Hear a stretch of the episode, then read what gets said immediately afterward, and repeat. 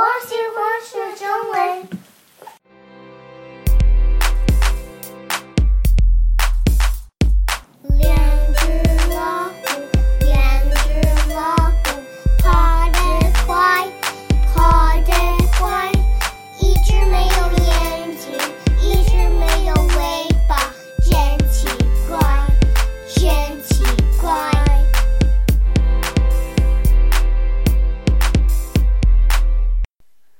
Hi, kids！嗨，孩子们你好你好， ，I am Mr. 阿杰，我是阿杰先生。Today we are going to read a story。我们今天来念一个故事。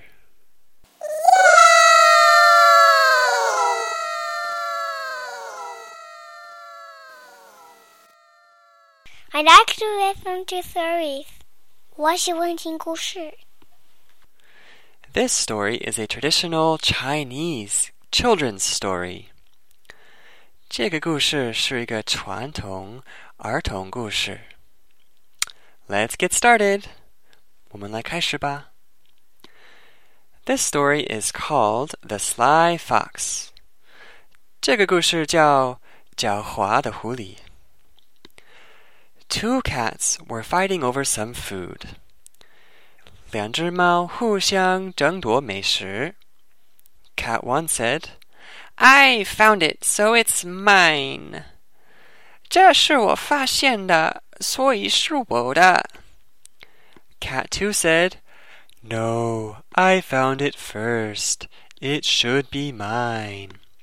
不对，我先发现的， 应该是我的。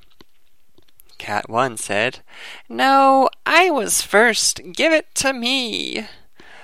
不是我先的，拿来。Cat 2 said, I won't give it to you.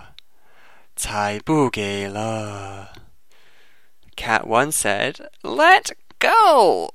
放手啊。Cat 2 said, I won't let go. 才不放手. Both cats wouldn't give in, and they grabbed tightly to the food and didn't let go. 两只猫互不退让，紧抓着食物不放。A fox that was walking by stopped and looked at them with his shiny eyes. 过路的狐狸挺住了脚，用两只闪亮的眼睛看了看。Then he got right in between the two cats，然后硬闯入这两只猫中间。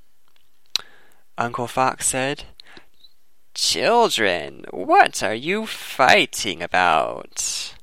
孩子们，你们吵什么 ？Cat 1 said, Um, Uncle Fox, please judge. He wants to steal the food I found.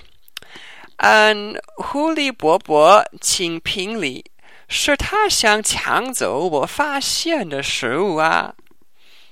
Cat 2 said, Wrong. I found it.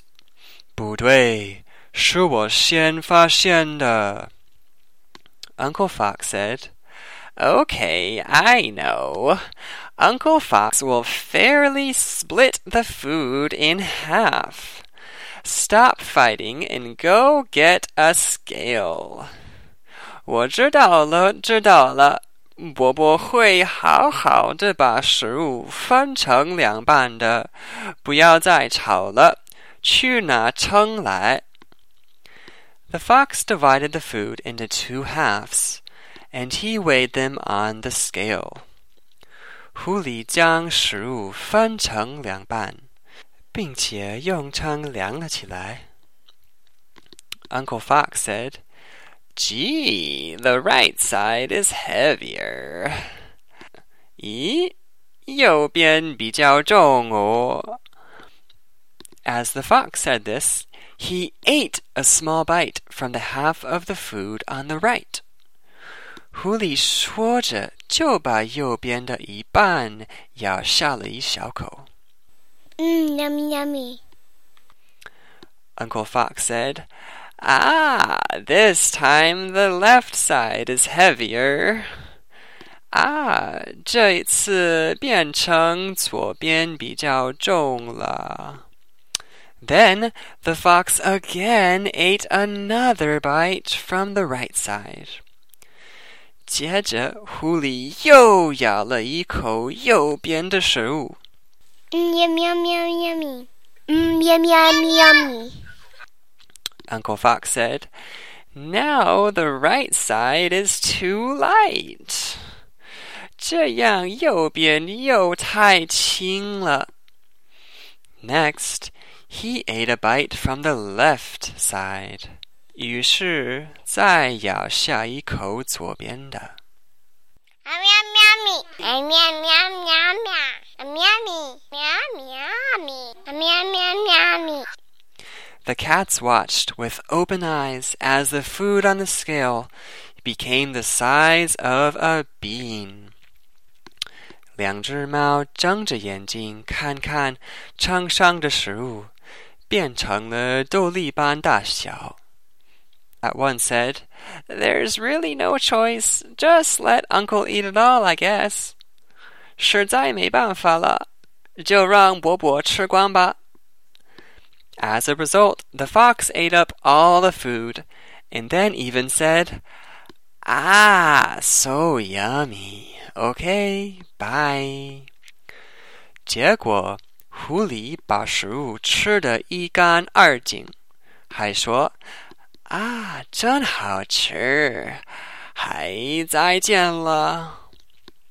What a sly fox! 多么狡猾的狐狸呀！Cat One said, How great it would have been if only we didn't fight and equally shared the food. 我们两个如果不吵架，好好的把那食物分开来吃，该多好啊！The two cats hung their head in sadness, and afterwards were never willing to fight again.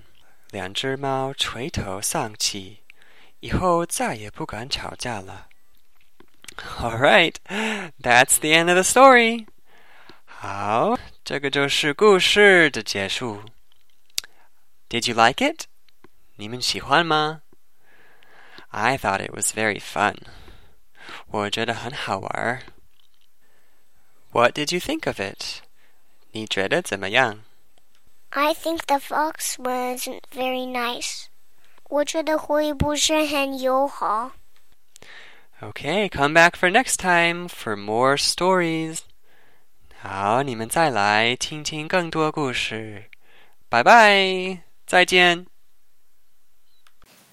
If you like our podcast, please give us a five star review on iTunes. 谢谢。